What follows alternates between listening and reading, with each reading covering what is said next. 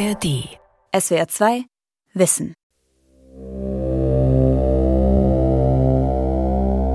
Finanzdaten, persönliche Telefongespräche, gestreamte Filme und Musik, Selbstinformationen von Geheimdiensten. All das wandert in Glasfaserkabeln durch die Weltmeere. Fast die gesamte weltweite Kommunikation läuft heute über Tiefseekabel. Dazu kommen Stromkabel und Pipelines, die Länder mit Energie versorgen. Immer mehr wichtige Infrastruktur liegt, für die meisten Menschen unsichtbar, auf dem Meeresgrund. Doch unsichtbar heißt nicht unverwundbar. Zware explosies in de pijpleidingen van Nord Stream 1 en 2, die van Rusland naar Duitsland lopen. Noch immer ist unklar, wer für die Gasexplosionen an der Nord Stream 2 Pipeline verantwortlich ist. Ukraine has denied any involvement in an attack last September on the Nord Stream pipelines, which were built to carry Russian gas to Europe. Tiefseekabel im Fadenkreuz. So verwundbar ist unser Daten- und Energienetz. Von Martin Hahn. Die Sabotage der Nord Stream Gaspipelines im September 2022 in der Ostsee zeigte einer breiten Öffentlichkeit, wie verletzlich Infrastruktur im Meer ist. Und wie schwer es ist, in solchen Fällen die Täter zu ermitteln. Bereits im März hieß es in Medienberichten, dass neben einer von Ukrainern angemieteten Yacht auch russische Militärschiffe in der Gegend operiert haben könnten. Doch die Nord Stream-Explosion war nicht der erste Fall von Tiefseesabotage. 2021 wurde eine Forschungseinrichtung vor der Küste Norwegens ausgeschaltet. Die auf dem Meeresboden platzierte Anlage übermittelte unter anderem Fotos und Geräusche ans Festland und konnte so die Bewegung von Fischen, aber auch anderer, möglicherweise feindlicher Objekte überwachen. Bis die Daten- und Stromkabel der Unterwasseranlage durchtrennt wurden. Mehr als vier Kilometer Kabel wurden entwendet. Seabed warfare as we know it now is relatively new. Von Seabed Warfare sprechen Sicherheitsexperten wie Frederik Mertens in solchen Fällen. Kriegsführung am Meeresgrund. Der Analyst und Militärhistoriker arbeitet für die Denkfabrik The Hague Center for Strategic Studies im niederländischen Den Haag. What's most threatening now is what we call gray zone operations. Am bedrohlichsten sind die sogenannten Operationen in der Grauzone. Also Operationen, die nicht in Zeiten eines offenen Krieges durchgeführt werden, sondern in Zeiten eines Konflikts. Das ist unterschwellige Gewalt, die man leugnen kann. So kann man viel Schaden anrichten, ohne dass klar ist, wer dahinter steckt. Der Geschädigte kann also keine Vergeltung üben.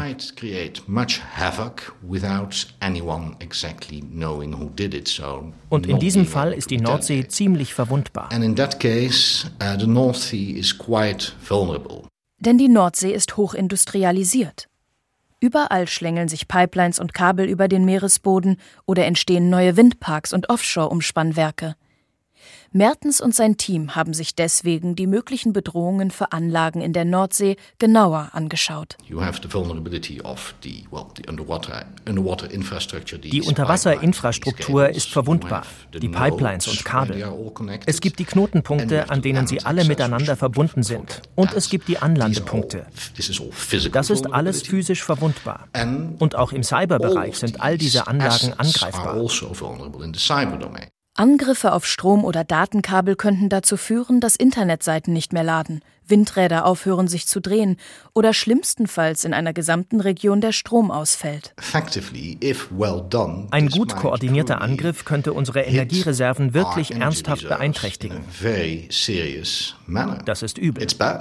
Energieinfrastruktur dürfte künftig sogar noch verwundbarer werden. Der niederländische Netzbetreiber Tennet plant Plattformen, die bald den Strom mehrerer Windparks bündeln und an Land schicken sollen.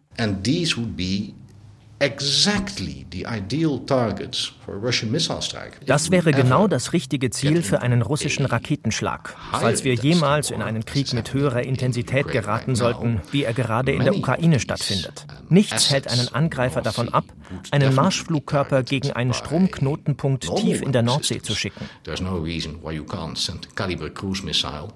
against a um, electricity node deep in the North Sea. Doch was für Experten wie Mertens ein Sicherheitsproblem darstellt, ist für andere ein gutes Geschäft. Die Energiewende sorgt für einen wahren Boom in der Kabelindustrie, denn immer mehr Strom aus Offshore-Windanlagen muss über Unterseekabel ins Netz eingespeist werden. Die Stromkabel kommen unter anderem aus Norwegen.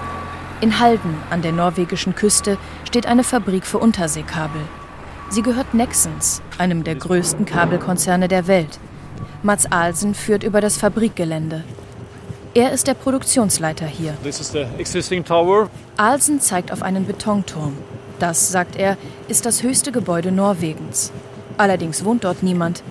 In dem knapp 153 Meter hohen neu gebauten Turm werden bald Kabel gefertigt. Und hier bauen wir eine neue Drehscheibe, die größte, mit einer Kapazität von 10.000 Tonnen. Der Norweger zeigt auf eine Art liegende Kabeltrommel von 50 Metern Durchmesser. Auf riesigen Turntables wie diesen werden hier Kabel von einer Länge bis zu 200 Kilometern aufgerollt. In der Fabrikhalle setzen Maschinen die Unterseekabel Schicht für Schicht zusammen. In einer Ecke sprühen Funken. Zwei Männer fügen zwei lange Kabelstücke zusammen. Hier handelt es sich um ein Wechselstromkabel. Im Moment sind wir dabei, den Aluminiumleiter zu schweißen. Derzeit arbeiten in Halden rund 550 Menschen. Bald sollen es 1000 sein. Der Standort wächst. Die Auftragsbücher sind voll. Es herrscht Goldgräberstimmung. Im Frühjahr erhielt Nexens den Auftrag, drei neue Windfarmen in der Nordsee mit dem deutschen Festland zu verbinden. Dass Europa immer mehr Energie aus Offshore-Anlagen erhält, entgeht auch Moskau nicht. Im Winter warnte der niederländische Geheimdienst MIVD, Russland bereite möglicherweise Sabotageakte in der Nordsee vor. Was wir in den letzten Monaten gesehen haben, ist, dass russische Akteure versuchen herauszufinden, wie die Energieversorgung in der Nordsee organisiert ist. Vielleicht mit der Absicht, sie zu stören, wenn sie es wollten. Das sagte MIVD-Chef Jan Swillens. Man habe russische Schiffe in der Nordsee entdeckt, die versucht hätten, Karten des Meeresbodens zu erstellen. Daraufhin wurde gehandelt. Küstenwache und die Marine haben sich darum gekümmert und die Schiffe eskortiert. Der Versuch war also nicht erfolgreich, hat aber stattgefunden. Welche Schiffe genau gesichtet wurden, ist nicht bekannt. Aber ein Schiff, das Russland für solche Zwecke einsetzen könnte, ist die Yantar, ein russisches Forschungs- und Aufklärungsschiff, ausgestattet mit bemannten und unbemannten Tauchbooten, die in eine Tiefe von mehreren tausend Metern vordringen können. Tiefen, die vor einigen Jahren noch schwer erreichbar waren, so der niederländische Militärexperte Frederik Mertens. The Russian Northern Fleet is an impressive die russische Nordflotte verfügt über beeindruckende unterseeische Kampffähigkeiten. Das ist einer dieser Exzellenzbereiche, die sie auch in Zeiten knapper Kassen beibehalten hat. Die Nordflotte ist also auch jenseits der Nordsee eine Gefahr. Dort sind dann hauptsächlich Kommunikationskabel bedroht. Denn Kommunikationskabel durchziehen die Weltmeere fern der Küsten in großen Tiefen. Mit dem richtigen Equipment können die Kabel aber nicht nur gekappt, sondern auch abgehört werden. Entsprechend nervös werden die NATO-Staaten, wenn Schiffe wie die Yantar nahe wichtiger Datenkabel gesichtet werden. In den vergangenen Jahren kam das immer wieder vor. Aber derartige Schiffe könnten nicht nur nach ziviler Infrastruktur Ausschau halten, weiß Oliver Dyson. Find, uh, Dyson arbeitet seit vielen Jahren als Vermesser und Unterwassertechniker in der Energiebranche und hat an großen Kabel- und Pipeline-Projekten mitgewirkt. Dyson scannt zum Beispiel den Meeresboden, bevor eine Pipeline verlegt wird. Dabei stellt er sicher, dass kein altes Weltkriegsgerät im Weg liegt. Er gleicht zudem das, was er findet, mit offiziellen Karten ab, in denen schon installierte Leitungen verzeichnet sind. Manchmal stößt man dabei auf Anlagen, die aus bestimmten Gründen nicht kartiert sind. Und man wird dann angewiesen, sie wieder aus den erstellten Daten zu entfernen. Ich habe Arbeiten durchgeführt, bei denen das finnische Militär mit an Bord war. Die wiesen an, die Daten, die an Bord des Schiffes erfasst wurden, zu isolieren. Die Räume wurden abgeschlossen, die Daten wurden auf eine Festplatte gezogen und vom Schiffscomputer gelöscht. Dann sprangen die Soldaten mit den Daten von Bord und wurden an einem anderen Ort gerettet, um sicherzustellen, dass niemand während des Pipeline-Projekts Bilder vom Meeresboden erhielt. Oliver Dyson berichtet, man finde auf dem Meeresboden Abhörstationen, Infrastruktur für U-Boote und geheime Kabel. In strategisch wichtigen Gebieten findet man Kabel, die es Staaten erlauben, direkt miteinander zu kommunizieren. ohne die Intervention Dritter. Dort gibt es spezielle Kommunikationsleitungen, die das Internet umgehen.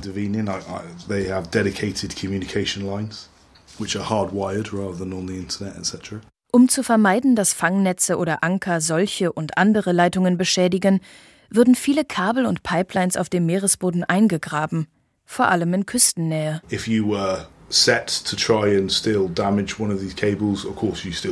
Wenn man versuchen würde, eines dieser Kabel zu beschädigen, könnte man das natürlich immer noch tun. Uh, man müsste mit einem Schiff dorthin fahren, aber man könnte auf jeden Fall einen Teil des Kabels ausgraben und es auf diese Weise beschädigen.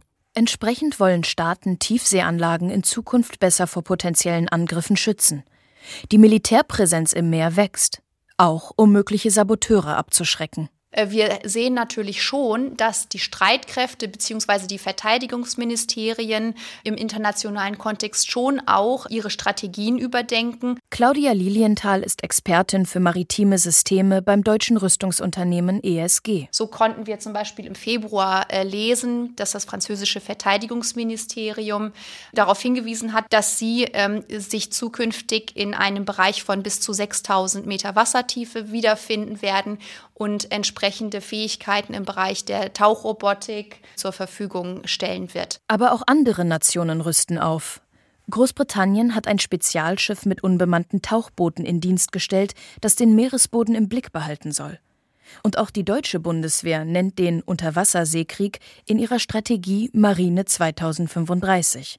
Darin heißt es, man benötige moderne Sensorik unter Wasser, sowohl ortsfest wie auch beweglich, und KI-gestützte Auswertung für ein taktisches Unterwasserlagebild sowie defensive und offensive Waffensysteme U-Boote und unbemannte Gefährte für den Kampf unter Wasser. Die Marinen sind heute natürlich schon gut ausgestattet. Die haben heute schon ein Unterwasserlagebild. Das ist ein, ein wesentlicher Bestandteil einer jeden äh, Navy oder auch der deutschen Marine natürlich. Äh, diese Unterwasserbilder werden erzeugt über verschiedene Datenquellen oder Sensoren, äh, zum Wesentlichen natürlich Sonare. Sonare senden Schallimpulse ins Wasser und können so Objekte orten. Wer jedoch in Tiefen von mehreren tausend Metern nach dem Rechten sehen will, muss hinabtauchen. Und um bei solchen Missionen keine Menschenleben zu gefährden, würden dabei vor allem unbemannte Tauchboote eingesetzt. Die sind heute schon vorhanden und da gibt es unterschiedliche Formen. Ob es nun ein System ist, das möglicherweise erstmal noch relativ großflächig zum Beispiel den äh, Meeresgrund abtastet, um hier nochmal Anomalien zu detektieren oder auch Veränderungen.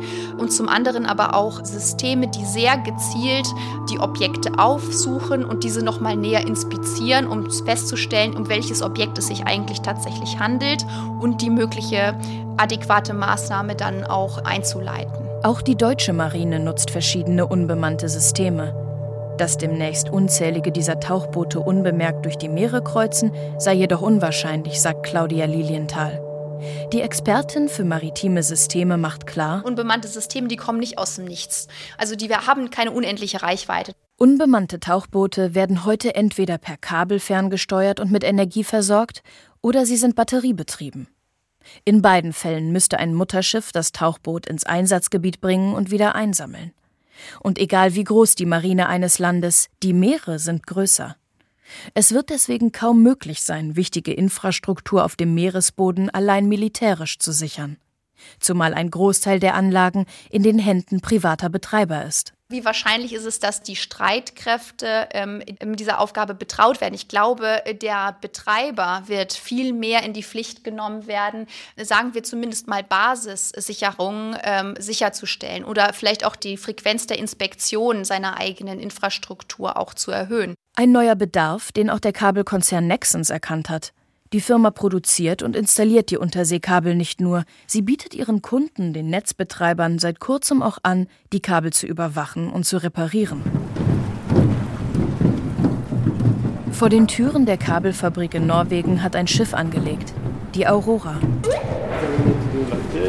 Die Aurora ist Nexens Kabelschiff, eins der modernsten weltweit.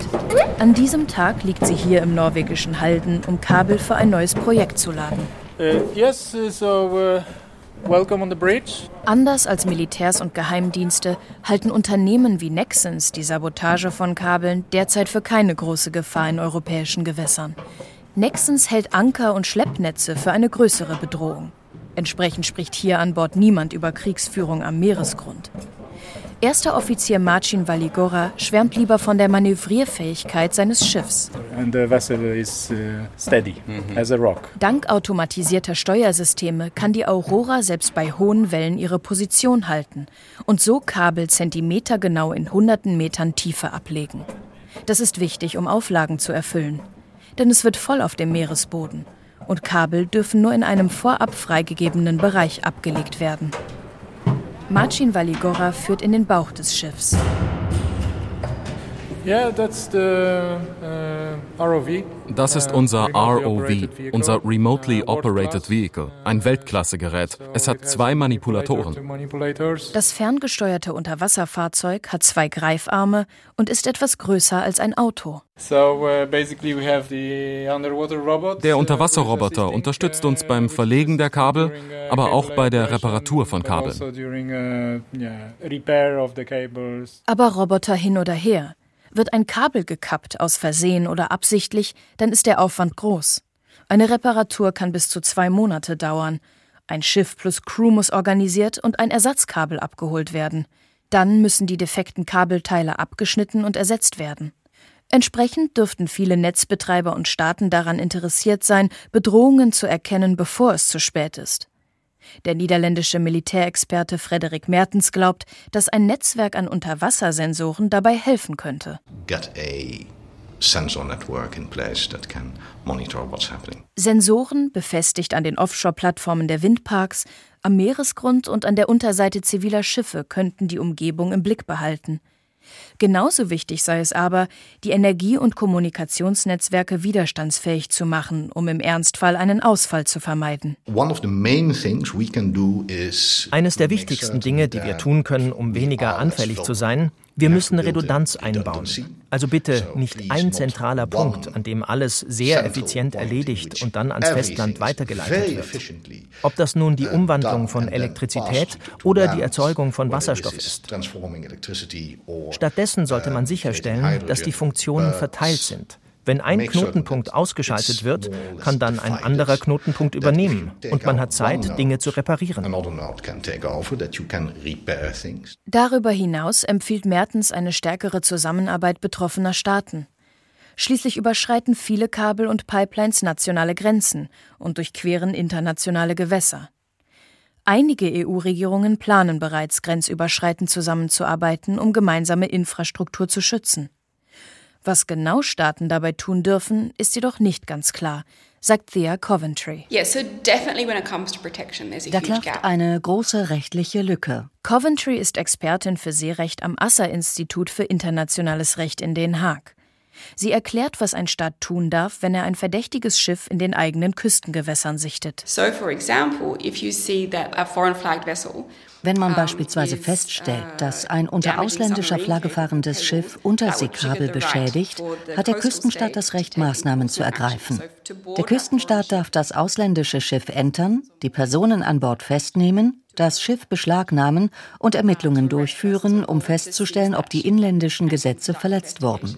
Das ist eine Option, die die Staaten haben, aber nur in den eigenen Hoheitsgewässern. Und es müssten Beweise für eine bösartige Absicht vorliegen. Schwieriger wird es, wenn sich das verdächtige Schiff in internationalen Gewässern bewegt. Denn dort gelten keine nationalen Gesetze. Es gelten die Prinzipien der freien Schifffahrt. Das bedeutet, Patrouillierende Schiffe eines Staates dürfen nicht gegen die Schiffe eines anderen Staates vorgehen. Aber Coventry verweist auf eine Lücke im Seerecht, die ein Eingreifen unter gewissen Umständen doch erlauben würde. Wenn es sich um ein privates Schiff handelt, gibt es mehr Möglichkeiten. Oh, gibt sich ein staatlicher Akteur nicht als solcher zu erkennen und nutzt private Schiffe, um Unterseekabel oder Pipelines zu sabotieren, würde das im Seerechtsübereinkommen der UN unter die Definition von Piraterie fallen. Und um Piraterie zu bekämpfen, verpflichten sich Staaten laut Seerecht zusammenzuarbeiten. Das heißt, dass bei Piraterieverdacht ein Staat ein Schiff unter ausländischer Flagge entern und das Schiff festsetzen dürfte. Das könnten sich Staaten zunutze machen, um ihre Tiefseeinfrastruktur zu schützen, meint Thea Coventry. Kriegsführung am Meeresgrund bringt jedoch nicht nur rechtliche Probleme mit sich. Die Sabotage und die Verteidigung der kritischen Infrastruktur verursacht auch Umweltprobleme. Der Anschlag auf die Nord Stream Pipelines in der Ostsee setzte nicht nur große Mengen klimaschädliches Gas frei. Eine Gruppe Wissenschaftler untersuchte auch, wie sich die Explosionen auf Tiere im betroffenen Gebiet ausgewirkt haben könnten. In einer Studie, geleitet von der dänischen Universität Aarhus, heißt es, für Robben und Schweinswale in einem Umkreis von vier Kilometern dürfte ein hohes Risiko bestanden haben, durch die Druckwelle getötet zu werden. Vorübergehende Auswirkungen auf das Gehör wären in einer Entfernung von bis zu 50 Kilometern zu erwarten. Da die Schweinswalpopulation in der Ostsee vom Aussterben bedroht ist, wird der Verlust oder die schwere Verletzung auch nur eines einzigen Individuums als erhebliche Beeinträchtigung der Population angesehen. Außerdem wirbelten die Explosionen und das ausströmende Gas giftige Sedimente vom Meeresboden auf. In den Tiefen des Bornholmer Beckens, durch das die Pipelines verlaufen, haben sich über lange Zeit Schwermetalle wie Blei abgelagert. Der Anschlag führte dazu, dass eine giftige Wolke aufstieg, die länger als einen Monat im Wasser hing und Fische und andere Lebewesen gefährdete. Die Langzeitfolgen sind noch unklar, doch Explosionen sind nur eine von vielen Stressquellen für Meerestiere. Mehr Schiffe, mehr Unterwasserfahrzeuge, mehr Sensoren zum Schutz von Pipelines und Unterseekabeln. All das dürfte Auswirkungen auf bereits angeschlagene marine Ökosysteme haben. Franz-Peter Lamm arbeitet für TNO. Die niederländische Organisation für angewandte Forschung arbeitet eng mit dem niederländischen Militär zusammen. Er ist Experte für Sonar- und Unterwasserakustik. Apart from explosions, we Abgesehen von Explosionen gibt es auch Schiffslärm. Uh, es gibt Baulärm, zum Beispiel beim Einrammen von Pfählen für Windräder. Wir haben seismische Aktivitäten der Öl- und Gasindustrie. Außerdem werden Sonare eingesetzt. Insbesondere das Sonar der Marine ist eine der größten Schallquellen. Marineschiffe senden Schallimpulse ins Meer, messen das Echo und können so erkennen, ob sich Objekte wie U-Boote unter der Wasseroberfläche befinden. Das Problem, viele Tiere tun das auch. Sound is the best way to Schall ist der beste Weg, um Informationen im Ozean zu übermitteln. Wenn man etwas tiefer ins Wasser abtaucht, sieht man bald nichts mehr. Man kann aber viel hören. Die meisten Organismen unter Wasser sehen deswegen mit ihren Ohren. Es gibt viele Arten, für die Geräusche lebenswichtig sind, um zu kommunizieren und um Beute zu jagen zum Beispiel. Orcas zum Beispiel jagen nachts nach Gehör und orientieren sich an den Lauten ihrer Beute. Zur Navigation senden die Wale zudem Klicklaute ins Meer, die an Objekten abprallen. Das zurückkehrende Signal verrät den Tieren die Art, Größe und Entfernung des Objekts. Wenn nun künstliche Schallquellen wie Schiffssonar oder Baulärm zur Lärmverschmutzung beitragen, kann das fatale Auswirkungen haben. Durch die Gesamtmenge des Schalls entsteht, was wir uh, Maskierung nennen. In unserer eigenen Umgebung könnte man das mit Nebel vergleichen. Man kann dann nicht mehr so gut sehen. Man kann nicht kommunizieren. Die beeinträchtigte uh, Umgebung verwirrt einen. Vor allem in der Nordsee ist es bereits sehr laut unter Wasser, sagt Franz-Peter Lamm. Ein paar mehr Sensoren oder Schiffspatrouillen würden da kaum einen Unterschied machen. Schlimmer könne es kaum werden. We made maps of wir haben Karten von den Geräuschen in der Nordsee gemacht. Die Nordsee also ist eines der am stärksten befahrenen Gebiete der Welt. Jetzt kommen noch die RAM-Arbeiten für die Windparks dazu und seismische Exploration, weil wir nach Alternativen zum russischen Gas suchen müssen. Es ist viel los da. Und vielleicht sind wir schon zu weit gegangen. Wir wissen es nicht genau.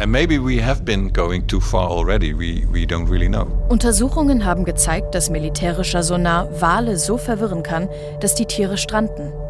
Vor allem, wenn mehrere Sonare zugleich eingesetzt werden, können Schallmuster entstehen, die für die Wale zur Falle werden, so Lamm. Die Navigation der Tiere versagt, lässt sie zu schnell aufsteigen und führt sie in flache Gewässer statt in die rettende Tiefe. Franz-Peter Lamm und sein Team haben die Ergebnisse ihrer Forschung in eine Software einfließen lassen.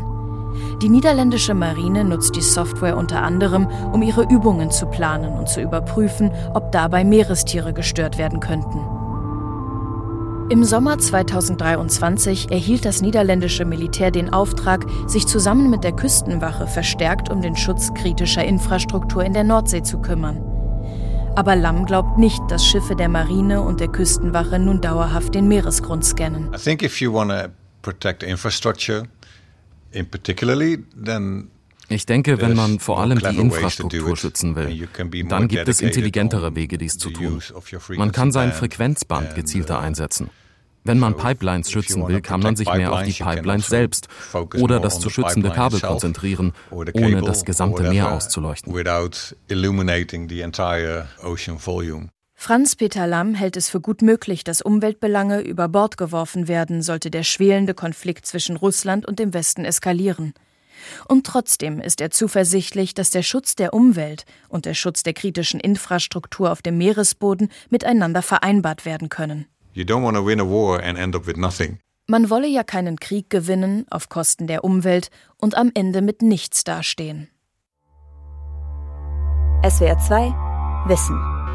Tiefseekabel im Fadenkreuz von Martin Hahn. Sprecherin Annemarie Lux. Redaktion Lukas Meyer-Blankenburg. Regie Nicole Paulsen. Und noch ein Hörtipp? Wenn dir diese SWR2 Wissen Folge gefallen hat, dann interessiert dich vielleicht auch das Thema globaler Datenverkehr über Unterwasserkabel. In dem Fall empfehle ich dir die SWR2 Wissen Folge Das Geschäft mit Tiefseekabeln. Wer kontrolliert den Datenverkehr? In der ARD Audiothek und überall, wo es Podcasts gibt. SWR2 Wissen. Alle Folgen in der ARD Audiothek. Manuskripte und weitere Informationen unter swr2wissen.de